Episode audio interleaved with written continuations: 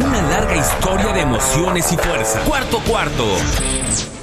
Amigos, ¿qué tal? Soy Rafa Torres, los saludo en una edición más de su podcast de fútbol americano Cuarto Cuarto. En esta ocasión, en este episodio, tengo el gusto de trabajar con Alex Centeno y Dracades. Analizaremos la división sur de la conferencia americana. Una división que si uno la ve rápidamente parecería de equipos no muy importantes, de equipos débiles, pero si entramos a detalle, en las últimas tres finales de la conferencia americana, en dos ha habido representantes de esta división. Alex Centeno, ¿cómo estás? Gusto en saludarte, Rafa. Igualmente allá, un saludo a Fo también, que como cada semana nos produce este podcast, pues eh, de repente con sentimientos encontrados, ¿no? En torno al NFL, que anuncia que los jugadores no pueden acercarse a menos de dos metros cuando terminen los partidos intercambiar jerseys. Y bueno, y entonces que durante el juego, ¿qué hacen? O sea, ¿se, se están viendo también de lejitos o qué? O sea, los tacleos son este por automático, se van a dar en automático cuando se acerquen a menos de dos o tres yardas. O sea, la verdad se me hace un poco absurda esa regla cuando se supone van a eh, analizar a todos los jugadores, les van a hacer pruebas y van a estar en el campo frente a frente y jaloneándose y cara a cara y todo ese rollo. Y de repente te dicen que cuando termine el juego no se pueden saludar ni, ni acercar, ¿no? En fin, de las cosas que, que de repente uno no entiende. Pero bueno, aquí con mucho gusto. Son épocas complicadas, Alex, son momentos complicados, reglas complicadas que muchas veces ya ni entendemos. Y también tenemos a Jack, mi querido Jack ¿cómo estás? Bien, Rafa, buenos días, buenas tardes, buenas noches, no importa qué hora nos escuchen, un gusto acompañarte también a Alex bajo la conducción de Fo y bueno, emocionado por hablar de esta división sur de la conferencia americana. Yo creo que tiene equipos que suelen dar de qué hablar, además eh, unos para bien, otros para mal, entonces podremos platicar al respecto. Y sumando a lo que decía Alex, pues... Eh, creo que es un poco el, el, nivel de incertidumbre de los tiempos que estamos viviendo, ¿no? La verdad es que nadie sabe qué es lo correcto y qué es lo incorrecto y se establecen medidas que no siempre tienen todo el sentido del universo, que esa me parece que es claramente una de ellas, pero me parece que es el reflejo de, este nivel de, de, poco entendimiento de qué es lo que estamos enfrentando como, como sociedad en general. Pues sí, de acuerdo, como bien dicen los dos, son momentos y épocas complicadas, pero bueno, vamos a tratar de olvidarnos de eso por un ratito y analicemos a los equipos de esta división. Y con el primero que vamos a empezar, mi querido Alex, es con el equipo revelación de la temporada pasada, los Tennessee Titans, que llegaron a la final de conferencia, que perdieron con los Kansas City Chiefs. Terminaron la temporada con nueve ganados y siete perdidos. Por eso digo que fue una sorpresa después verlos en la final de la división. Fueron el equipo número 3 en promedio a carrera yardas con 138 y el equipo número 21 en yardas promedio por aire con 223.9. Fueron el décimo con puntos a favor con 25.1 y el número 21 con puntos en contra con 20.7. Mi querido Alex, ¿cómo ves a Tennessee Titans para la próxima temporada? ¿Repetirán o ya no llegarán tan lejos? Sabes que es muy complicado, yo lo veo complicado que repitan. Dejaron la vara muy alta y se encendieron, terminaron jugando muy bien la temporada y sobre todo los playoffs cuando le ganan a Nueva Inglaterra de visitante, que, que fue una eh, victoria sonarísima. Y después van y le pegan a los Baltimore Ravens, a los Cuervos, que eran los favoritos para llegar a la final de la conferencia, incluso hasta el Super Bowl después de haber tenido el mejor récord. El ataque terrestre de Tennessee es espectacular con un Derrick Henry que el año pasado estaba jugando a nivel All Pro. Entonces, sí dejó la vara muy alta el equipo de los Titanes y me, me cuesta trabajo pensar que para esta campaña van a poder repetir algo así. Tuvieron un récord, bien lo señalas, de 9-7. Repito, entraron y empezaron a dar tumbos en la postemporada y estuvieron cerca incluso eh, bueno, no, no sé qué tan cerca, pero en la final de la conferencia contra Kansas City se fueron al frente 17-7 y ya después la historia la, la, conocemos, ¿no? Vino la magia de Patrick Mahomes y les dieron la vuelta. Pero a lo que voy es que dejaron una muy buena sensación los, los titanes. Y yo no sé qué tanto puedan ellos mismos equipararse con ellos mismos del año pasado. Eh, hay, hay que empezar primero por las pérdidas que tuvieron y la verdad es que se les fueron jugadores muy importantes, entre ellos eh, su tackle ofensivo, una de las principales bajas, Conklin, Jack Conklin, esa se me hace una baja durísima para un ataque terrestre que, bueno, si no tienes una gran línea ofensiva, difícilmente vas a poder hacerlo. La fuerza de los Titans era su línea ofensiva y esta baja de Jack Conklin creo que les puede pesar. Delany Walker, un ala cerrada veterano que también eh, se va del equipo. Dion Lewis era una era un corredor que servía perfectamente de backup, de, reserva de Derrick Henry. También ya no está en el equipo. Perdieron algunos jugadores importantes como Jorrell Casey, un tackle defensivo. Se les fue Logan Ryan, un corner experimentado que venía de los Patriotas y que, bueno, lo conocía perfectamente eh, el entrenador. Entonces sí, creo que por ahí esas bajas son, son complicadas, ¿no? Para, para poderlas sustituir. ¿Qué hicieron los Titanes para resarcirse, ¿no? De, después de estas bajas en la pretemporada, bueno, tuvieron un draft que pues yo no lo calificaría como espectacular. Creo que las dos primeras selecciones corresponden muy bien a sus necesidades. Un tackle ofensivo después de la baja de Conklin, necesitaban un tackle ofensivo. Fueron por Isaiah Wilson de la Universidad de Georgia. Eh, fueron por un corner después de la baja de Logan Ryan. Christian Fulton de LSU de los campeones ¿no? de la de Louisiana State University. Entonces me parece que estas dos primeras selecciones son muy buenas. Darrington Evans, un corredor de Appalachian State, eh, pues no sé, creo que para un rol de suplente de Derrick Henry puede funcionar bastante bien. Entonces creo que hicieron la tarea en el draft. ¿Qué me preocupa de los Titanes de Tennessee? Ryan Tannehill.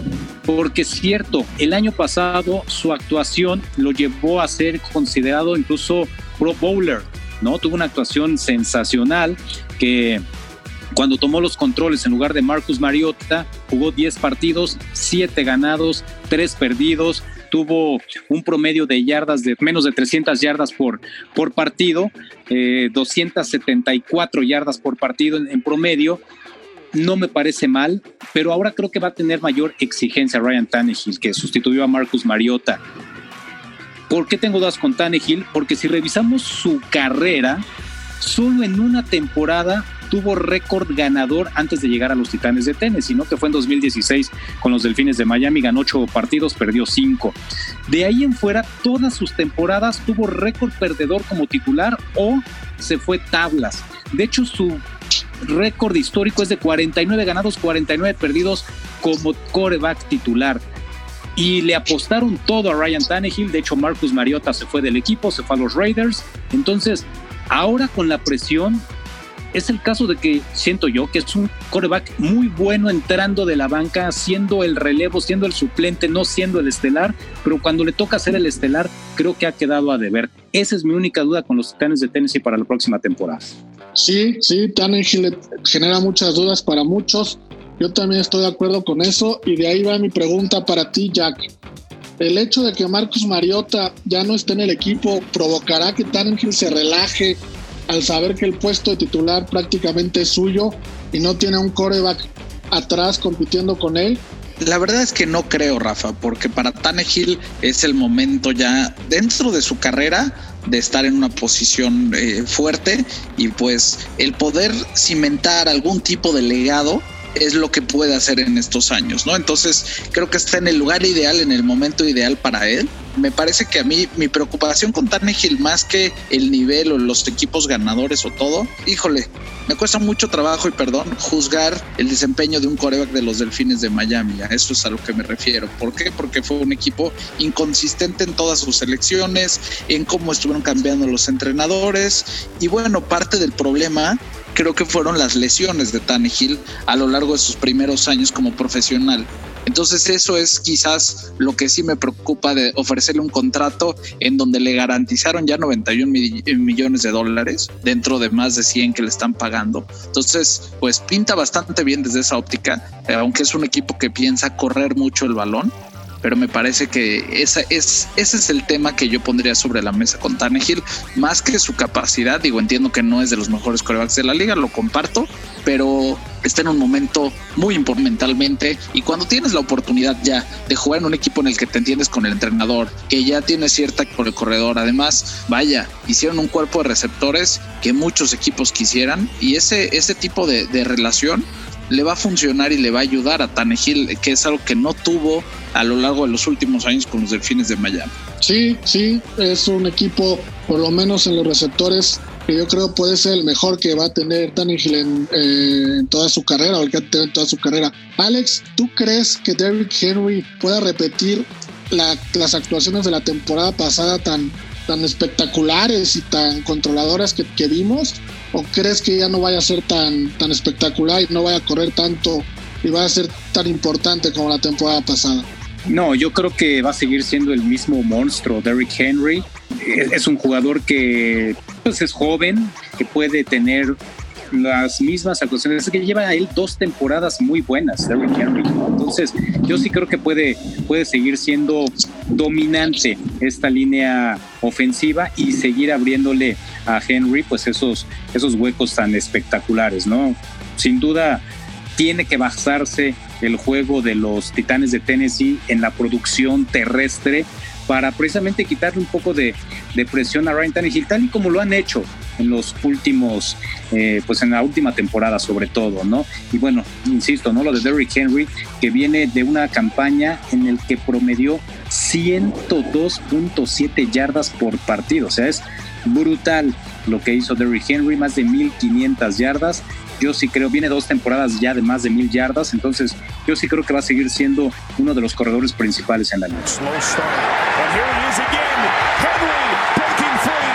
Perfecto, pues ya estaremos platicando al final del podcast en qué lugar de la división ponemos cada quien a los Tennessee Titans. Y pasamos entonces a analizar a los Houston Texans, mi querido Jack. Los Houston Texans que tomaron una de las decisiones más polémicas en la, a principios de la temporada baja de cambiar al que para muchos puede ser el mejor receptor de la liga o para no entrar en polémica en el top 5 de receptores de la liga que es de Andrew Hopkins. Eh, Bill O'Brien desde está en este equipo desde el 2014 y también hizo un cambio importante, ya no llamará las jugadas ofensivas, las llamará Tim Kelly. Esto no pasaba desde el 2016. Además de este cambio tan polémico, mi querido Jack, ¿qué más nos tienes que decir de los Tejanos de Houston? Watson in Baltimore territory. On the move, shakes, bakes, sacked. Pues mira, creo que todo arranca y termina con la frase con la que empezaste, ¿no? Es decir, para mi gusto fue el equipo o uno de los equipos que peor calificación se sacan en esta temporada baja por perder a DeAndre Hopkins. Es impensable el que no logres un acuerdo de extensión para más adelante además con el, el, el, que para mi gusto es el mejor o el segundo mejor jugador del equipo, ¿no? Depende de en qué posición pongas a Deshaun Watson. Pero además de eso, a uno de los dos o tres mejores receptores de la liga, las habilidades, la capacidad, la energía al juego, es algo que no se puede encontrar en muchas ocasiones hay N equipos que sufren con los receptores y que los buscan año tras año y no pueden alcanzarlos y ellos deciden cambiarlo por un corredor como David Johnson que además también tiene un contrato que ya es caro y todavía le da una cuarta, bueno, intercambiaron las cuartas rondas, pero no obtuvo ni siquiera una selección de primera ronda por DeAndre Hopkins. Si te pones a pensar de manera equiparable lo que logró, por ejemplo, Buffalo, eh, más bien Minnesota, en el cambio con Buffalo, por un cuate como Stephon Diggs, híjole, yo no entiendo lo que recibió Houston a cambio, ¿no? David Johnson. Además de eso, creo que empezaron a tirar algunos contratos fuera de proporción, ¿no? Por ahí le dieron a Bradley Robbie un contrato de tres años y 36 millones de dólares. O sea, es, digo, Bradley Robbie es un gran cornerback, pero estás pagando fuerte. A Randall Cobb, tres años, 27 millones eh, de dólares. A Kaimi Fairburn le pagaron cuatro años, 17.7 millones. Vaya, me parece que gastaron bastante en otras posiciones y eh, no los vi en una agencia libre en el que cumplieran con los elementos más importantes, ¿no? Entonces, yo creo que ahí le salió bastante mal al equipo Digo, todavía tienen cosas interesantes. La verdad es que por lo menos fueron por Brandon Cooks. Y bueno, pero a la hora de la hora, imagínate, dieron más o menos lo mismo por Brandon Cooks de lo que ellos recibieron por DeAndre Hopkins. Es desproporcionado en todos los sentidos. Me parece que siendo un equipo de 16, que además ya tenías a un coreback con una relación impresionante con su receptor, pues eh, se vieron bastante mal los Tejanos de Houston. Y además, para acabarla de amolar, no tenían selección en la primera ronda por el cambio que hicieron el año pasado para adquirir a, a Laramie de los Delfines de Miami. Entonces su primer selección fue Ross Blake, eh, Blakelock, es un defensive tackle de TCU, él se fue en la ronda número 2, el pick 40, y yo creo que él va a ser un jugador que va a intentar o debería de ser titular de inmediato. Fuera de eso, la clase pues ya va un poquito más atrás. Su segundo pick, que fue en la tercera ronda, es un linebacker. Por ahí trataron de eh, complementar un poquito con un tackle ofensivo, con un defensive back y con un receptor, pero hasta la quinta ronda. Entonces, en términos generales, y para no ser redundante, me pareció desastroso el desempeño de los Tejanos de Houston durante la temporada baja. Sí, coincido. No solo dejaron ir a su mejor receptor, sino que en el draft seleccionaron hasta, como bien dices, hasta el número, hasta la ronda número 5 a Isaiah Cutler, el receptor de Rhode Island, que para nada eh, tiene eh, la prospección que tenía DeAndre Hopkins cuando llegó a la NFL. Mi querido Alex, si yo te menciono estos nombres que ya Jack dijo algunos, Brandon Cooks, Randall Cobb, Isaiah Coulter, Tyler Simmons, Will Fuller, Kenny Stills, Kiki Couture y DeAndre Carter, ¿te parece una buena un buen, buenos receptores, un buen equipo de receptores, a pesar de que se fue de Andre Hopkins, pero no crees que con estos de Sean Watson todavía tiene, tiene, tiene para hacer cosas importantes. Yo creo que sí tiene para hacer cosas importantes. Son receptores de mucha experiencia, ¿no? Brandon Cooks, Randall Cobb, sobre todo Will Fuller, me parece que, digo, de los que se quedan en el equipo, Will Fuller tuvo un muy buen cierre de la temporada anterior. Creo que puede ser el receptor principal. Vaya, si tú lo analizas en conjunto, me parece un muy buen cuerpo de receptores. Pero el haber dejado ir a DeAndre Hopkins es como si de repente Atlanta soltara a Julio Jones, por ejemplo, ¿no? Claro. Eh, entiendo esa parte.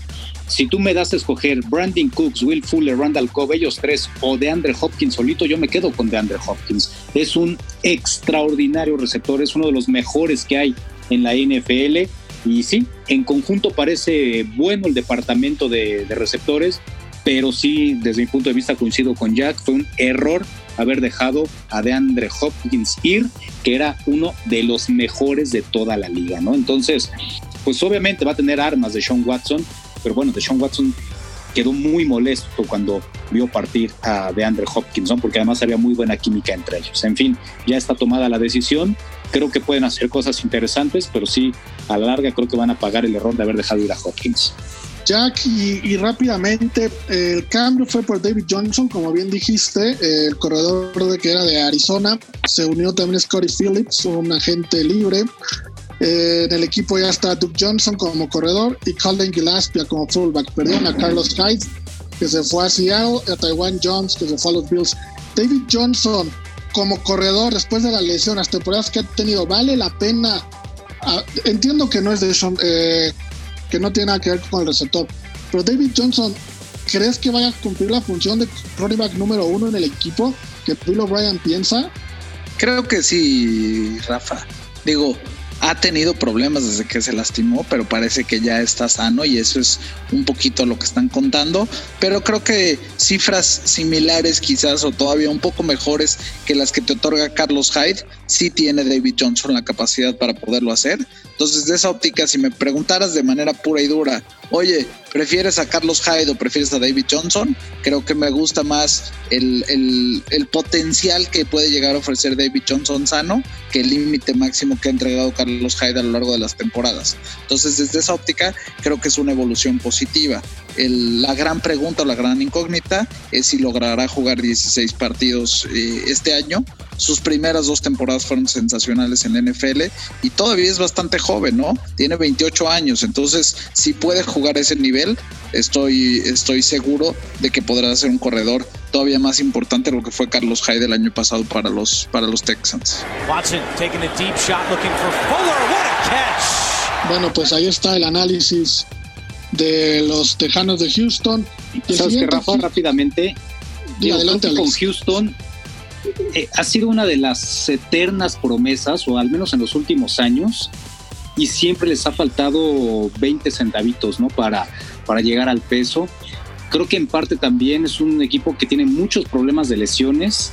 Año tras año jugadores estelares. JJ Watt, ¿cuántas veces se ha lesionado en los últimos años y no ha podido terminar una temporada? Sus defensivos eh, principales eh, se han lesionado. En fin, creo que este equipo, en cuanto a lo material, creo que tienen las armas, pero sí siempre están padeciendo de alguna manera de, lesiones que les impide llegar al siguiente paso. Si puedo sumar a lo que dices, Alex, yo creo que Houston tiene un problema similar al que tenían los vaqueros de Dallas. Yo sigo pensando que O'Brien no es un entrenador que tiene lo suficiente como para llevar este equipo al siguiente nivel. Creo que tuvo eh, las armas y le han puesto a los jugadores y le han permitido hacer una cantidad de cambios importantes y termina por no dar ese brinco y sí es en parte por las lesiones, pero creo que en gran medida es por el tipo de decisiones que toma y por la manera en la que Bill O'Brien lleva a su equipo eh, en los vestidores. Entonces yo creo que no, no va a tardar mucho en que, en que los tejanos se den cuenta y lo den de baja. Y Bill O'Brien ahora es como un Bill Belichick en Houston, Jack Alex. Toma las decisiones solo, ya nadie lo cuestiona. Y por ahí viene esto de, de Andrew Hopkins, ¿no? Él solito lo decidió y se fue a, Arizona. Bill O'Brien ha sido head coach de Houston desde el 2014. Tiene un récord de temporada regular de 52 ganados y 44 perdidos. Y en playoffs ha ganado 2 y ha perdido 4. Pero coincido contigo, Jack. Bill O'Brien creo que ahí es el, uno de los principales factores por lo que Houston no despega. De acuerdo. Bueno, pues ahí está el análisis de los Houston, Texas. Y el siguiente equipo que vamos a analizar Alex es uno de los equipos la temporada pasada dio mucho de qué hablar, no precisamente por lo bueno. Los Jacksonville Jaguars que terminaron con récord de 6 ganados y 10 perdidos, pero tuvieron a un coreback muy singular, muy divertido de ver, sobre todo en redes sociales, al señor Carden Minshew y ahora unirá, unirá fuerzas con Jake Gruden, que es el nuevo coordinador ofensivo de estos jaguares de Jacksonville. ¿Cómo ves a los Jacks, Alex? ¿Volverán a quedar en último lugar de su división? ¿Mejorarán? ¿Empeorarán? ¿Qué pasará con ellos? Bueno, de entrada sí los veo en el último lugar de la división. Es un equipo que está en reconstrucción y que pues sinceramente no me generan sensaciones de que vayan a mejorar mucho para la próxima temporada. Están en una división muy complicada, también hay que decirlo, pero creo que el trabajo de la gerencia general en las últimas dos temporadas no ha sido el mejor. Desde el momento en que hubo problemas con Tom Coughlin, como gerente general, que los jugadores empezaron a quejar, eh, que era demasiado estricto, que la disciplina. Bueno, este equipo creo que perdió justamente eso, perdió disciplina. Y es increíble que hace dos temporadas hablábamos de que habían llegado a una final de conferencia y, bueno, pues de repente han caído y creo que seguirán cayendo estos Jacksonville Jaguars. Sí, Gardner Minshew es un jugador que pues te puede ser atractivo en ocasiones, pero tampoco tiene mucho material con el que pueda explotar desde mi punto de vista. Veremos qué, qué buen o qué tanto puede influir ahí el trabajo de, Jay Gruden, ¿no? Como coordinador ofensivo, ya lo señalabas. No, no me da la sensación, repito, de que este equipo vaya a tener una mejoría, sinceramente. Eh, Leonard Fournette, un corredor que por momentos puede estar dentro de los mejores de la liga, también estaba disgusto en el equipo, eh, terminaron perdiendo a muchos jugadores importantes en la agencia libre, de entrada Nick Foles, que parecía iba a ser la solución el año pasado, bueno, pues no lo fue, ya salió del equipo, ya se fue a Chicago, eh, perdieron al receptor Marquis Lee, perdieron sobre todo dos jugadores importantes en, la defensiva, o tres, podría decirlo así. Calais Campbell, perder a este tackle defensivo me parece tremendo porque es una fuerza dominante, es uno de los mejores tackles defensivos que hay hoy en día en la NFL, se fue a Baltimore. Eh, Marcel Darius también perdieron a este jugador y sobre todo al corner AJ Buye. Es decir, Jacksonville ha perdido a los dos corners importantes que tenían en los últimos años. Hay que recordar que ya se había ido Jalen Ramsey en un cambio a los Rams, ya desde la temporada pasada, pero AJ Bouye pues quedaba ahí también como uno de los corners importantes y también se va del equipo. Es decir, creo que Jacksonville está lejos de, mostrar el nivel que, nos mostraron hace un par de campañas llegando a una final de conferencia. Y, creo que sí están destinados a quedar en el último lugar. ¿Qué me gustó de Jacksonville en esta temporada baja? Pues a lo mejor el draft. La verdad es que el draft me parece que no fue nada malo.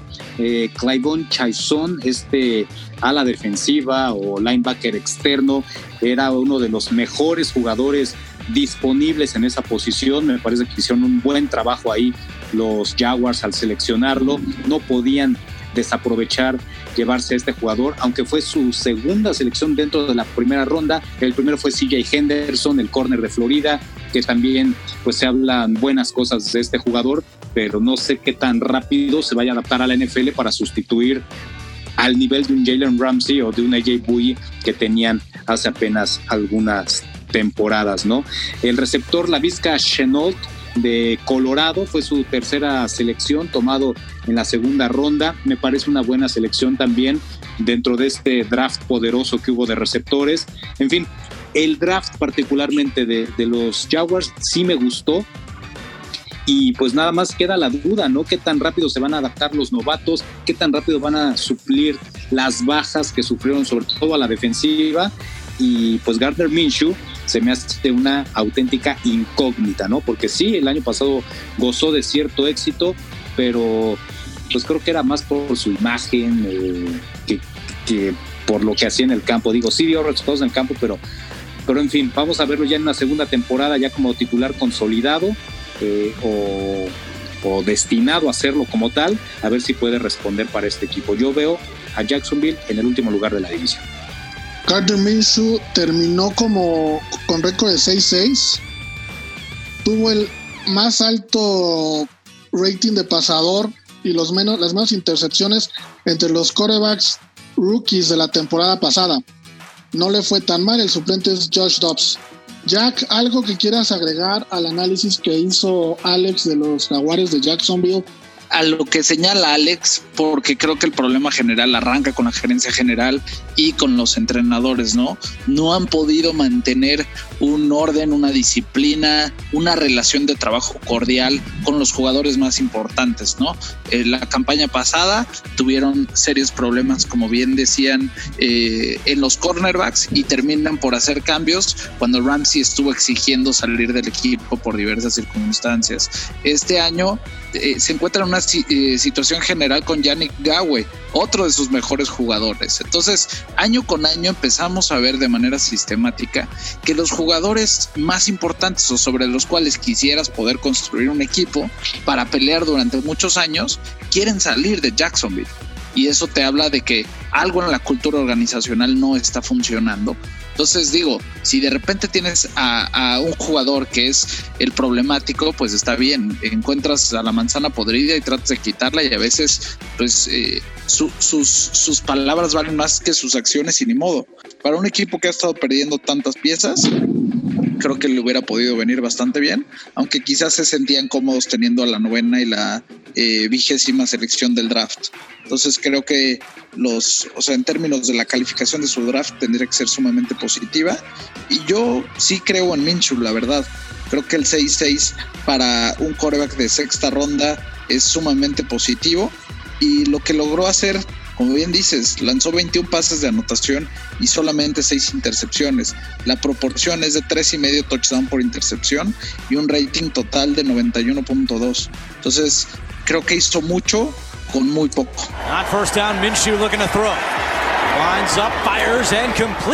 Pues bueno, ahí está el análisis de los jaguares. Vamos a ver, como dice Jack, cómo le va a Minshew. Y el siguiente equipo, el cuarto equipo de la división que vamos a, analizar, este es un equipo bastante popular aquí en México, que son los Indianapolis Colts. Los Indianapolis Colts que a mi gusto la temporada pasada dejaron un poquito que desear, terminaron con un récord de 7 ganados 9 perdidos, cuando yo esperaba un poquito más de ellos. Y bueno, en la temporada baja, pues ya sabemos que contrataron al coreback Philip Rivers, que terminó así su etapa en los cargadores de San Diego, ahora de Los Ángeles.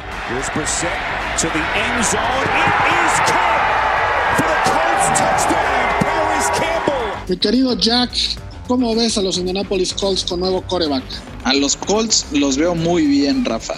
Y los veo bien porque si te pones a pensar en lo que les ocurrió en la temporada baja pasada, fue tremendo, ¿no? Ya en cerca de empezar la temporada, Andrew Locke les anuncia que ya no va a jugar con ellos y entonces pues, se quedan eh, con los dedos en la puerta, terminan que ir, bueno, tienen que terminar por Jacoby Brissett y a lo largo del año pues se encuentran con serias dificultades. A mí hasta me sorprendió que quedaran 7 y 9 el año pasado, dadas las condiciones.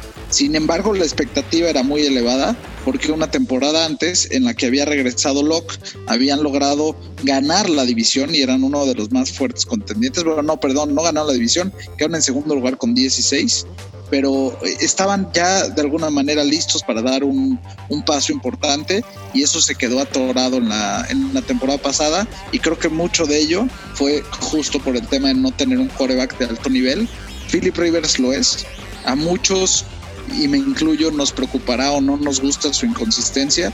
Sin embargo, es un upgrade significativo respecto a lo que Brissett presenta en el equipo.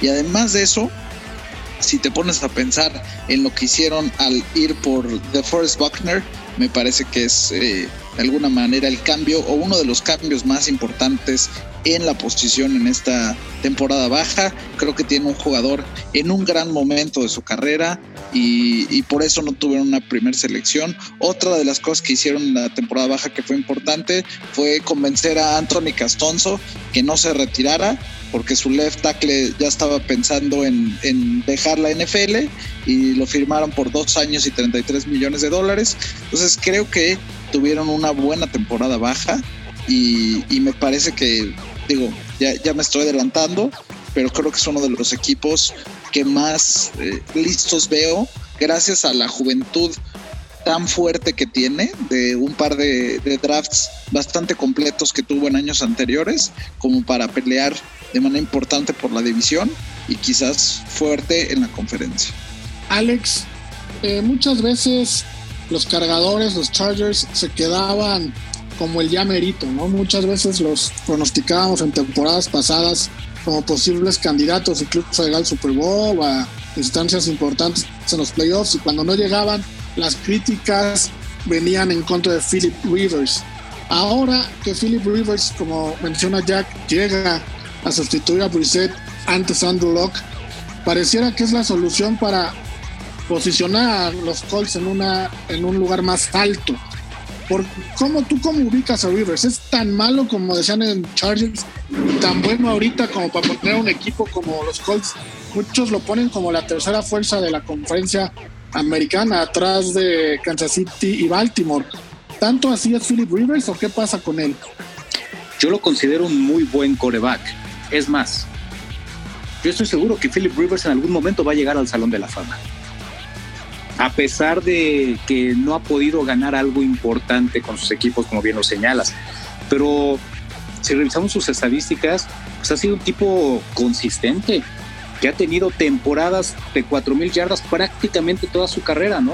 Eh, digo, por ahí un, tres temporadas o, sus dos primeras, ¿no? Que en las que pues era suplente, bueno, pues ahí no. Pero sí la crítica es que no ha podido ganar algo importante. Yo comparo un poquito a Philip Rivers como lo que en su momento fue Tony Romo, ¿no?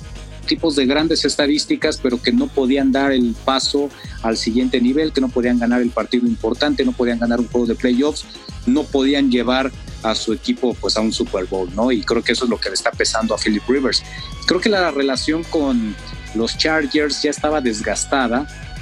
Ya los Chargers veían en Rivers pues alguien con el que no iban a llegar y creo que le cae bien el, cambio, creo que le hacía falta un cambio de aires a Philip Rivers para despejarse un poquito, para resetearse, ¿no? Él mismo para poderse eh, pues recuperar tal vez mentalmente y yo sí lo veo de manera positiva. Claro, esta apuesta es a cortísimo plazo.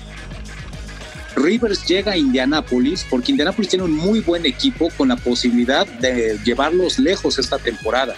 E Indianapolis está apostando en él para dar ese paso que no podía hacer con Jacoby Brissett o con Brian Hoyer o con los que tenía en años anteriores, ¿no? Entonces yo sí veo una mejoría, veo que Indianapolis sí puede ser una de las fuerzas en esta temporada, pero sí va a depender mucho del feeling y de cómo esté justamente su coreback. Mira, como bien dices, desde la temporada, él llegó a la NFL en la temporada 2004 y desde la 2008 hasta la pasada, 2019, solo una vez, que fue la temporada 2012, que hizo 3.606 yardas, no superó las 4.000. Entonces son números importantes, son números que como bien dices, hablan de un buen quarterback, pero no ha podido tener este juego importante en playoffs. Tiene un récord de 5 ganados y 6 perdidos, han jugado 11 partidos. Eh, bueno, Jack, entonces tú a Philip Rivers lo ves como para poner a Indianapolis como contendiente y de verdad los ves a estos Colts, como mencioné hace ratito, en una posición atrás de Kansas City y de Baltimore, tan fuertes los ves y ahora posiblemente de los Patriots como de Cam Newton o todavía no. Y como dice Alex, si no es ahora, para Philip Rivers ya no va a ser. No, para mí sí, ¿eh? O sea, justo creo que es una apuesta para los dos. Philip Rivers tiene la oportunidad de limpiar un poco todo lo que ustedes acaban de señalar, ¿no? Pero tiene ahorita una gran línea ofensiva si te pones a pensar en Ryan Kelly, en Quentin Nelson, en Castonzo, que fue el que señalamos hace un tiempo. Del lado derecho está Glowinski y está Braden Smith. Creo que tiene con quién recargarse. Marlon Mack se ha desarrollado como un gran corredor para para el equipo de Indianápolis y demás está eh, Heinz como una alternativa en algunos casos. Como receptores te encuentras a T.Y. Hilton, por ahí está Zach Pascal y además fueron en el draft por Michael Pittman que era uno de los eh, receptores que se veían mejores, inclusive decían que tenía el talento para ser de la primera ronda, se fue en la segunda selección de la segunda ronda, o sea, bastante bien. Entonces creo que ofensivamente tienen con qué eh, los potros, está Jack Doyle como ala cerrada y además, eh, digo, este es, un, este es un volado, pero contrataron a Trey Burton, que hace un par de años parecía que podría destacar como un gran ala cerrada en sus años en Filadelfia. Después no terminó por cuajar en Chicago más por lesiones que otra cosa. Cuando te volteas a ver al lado defensivo, pues imagínate de Forrest Buckner de un lado, Justin Houston del otro, te encuentras con eh, un free safety como Malik Hooker, por ahí está Anthony Walker y está Darius Leonard eh, como linebackers. Vaya, me parece que es un equipo redondo, Rafa, y creo que tienen con qué pelear sí o sí por, por la división y creo que son un contendiente importante de la conferencia. Yo sí coincido en que están ligeramente abajo de los dos fuertes, pero para mí están muy por encima de lo que, de lo que Nueva Inglaterra puede ofrecer.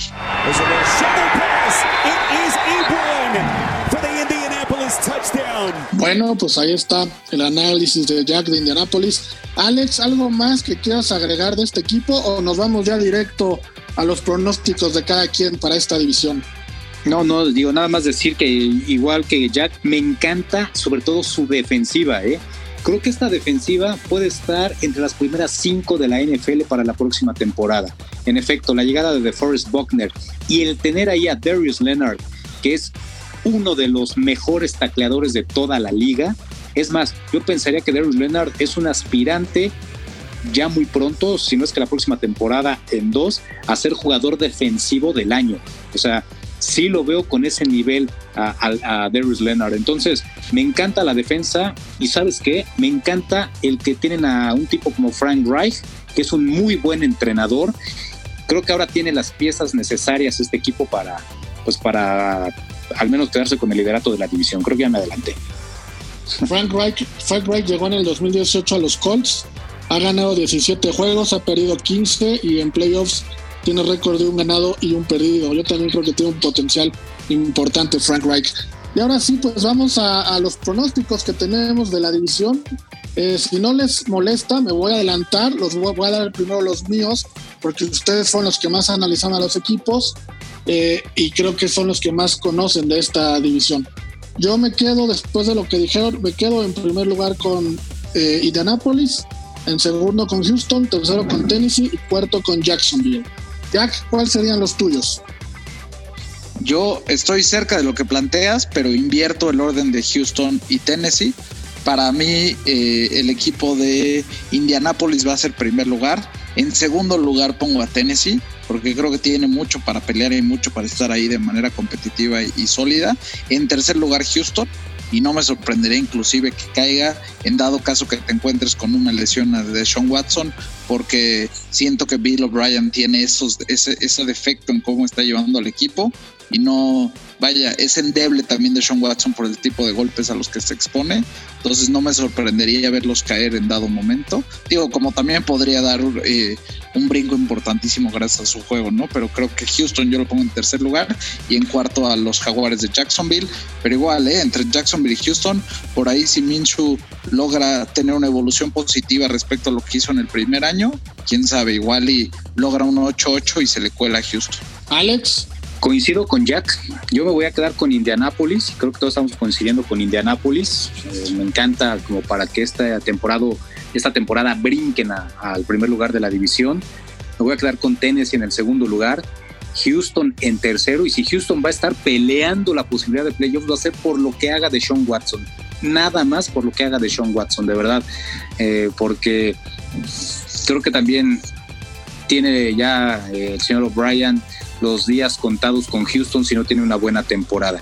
Y bueno, pues en el último lugar, el equipo de Jacksonville es un equipo que está en reconstrucción con ciertas piezas interesantes, pero que todavía no le va a alcanzar para pelear en la división. Es una de las divisiones más parejas, también hay que verlo, y creo que va a ser de las más interesantes y divertidas de ver la próxima temporada. Pero sí, veo ligeramente por arriba a los Colts que de Tennessee, que Houston y que por supuesto los Jaguars. Es curioso que en lo que coincidimos fue en que Tennessee, los tres coincidimos en que Tennessee queda en segundo lugar, misma posición que tuvo la temporada pasada y que de ahí saltó ¿Qué pasó, hasta Rafa? Ya te estás, ya te estás desdiciendo. Tú dijiste que Tennessee tercero y que Houston segundo. Tennessee tercero, sí, es correcto, ya que me confundí, me confundí. Me fui con ustedes, que son los expertos. Definitivamente voy. No, no, todos aquí, todos le sabemos. me confundí, tienes razón, para ser sincero, estaba viendo la tabla de la temporada pasada. Pero bueno, eh, pues con esto llegamos al final del podcast, mi querido Alex. Muchas gracias como siempre. Al contrario, un placer platicar con ustedes de la NFL. Jack, ¿algo más que quieras agregar? Muchas gracias. Pues lo único que te diría es que además de lo que dijiste con mucha eh, claridad, que es que dos equipos de esta división han llegado a las últimas tres finales de conferencia. En los últimos tres años, dos equipos de esta división cada temporada ha logrado llegar a playoffs. Entonces es una de las divisiones que suele poner a dos equipos en la postemporada de la NFL y este puede ser un año más en el que eso suceda. Sería la cuarta temporada consecutiva, Rafa. De acuerdo, de acuerdo. Pues ahí están los pronósticos y el análisis de esta división sur de la conferencia americana. Muchas gracias también a Fo, que algunas veces ha participado, otras no, pero que sin él este podcast sería imposible de que fuera realidad. Soy Rafael Torres, amigos, nos despedimos de este episodio del podcast de Cuarto Cuarto. Muchas gracias por escucharnos. No olviden seguirnos en Spotify, en Anchor y en SoundCloud. Muchas gracias. Ya tienes la información del fútbol americano. Ahora disfruta de una semana de adrenalina en los emparrillados de la NFL. Cuarto cuarto.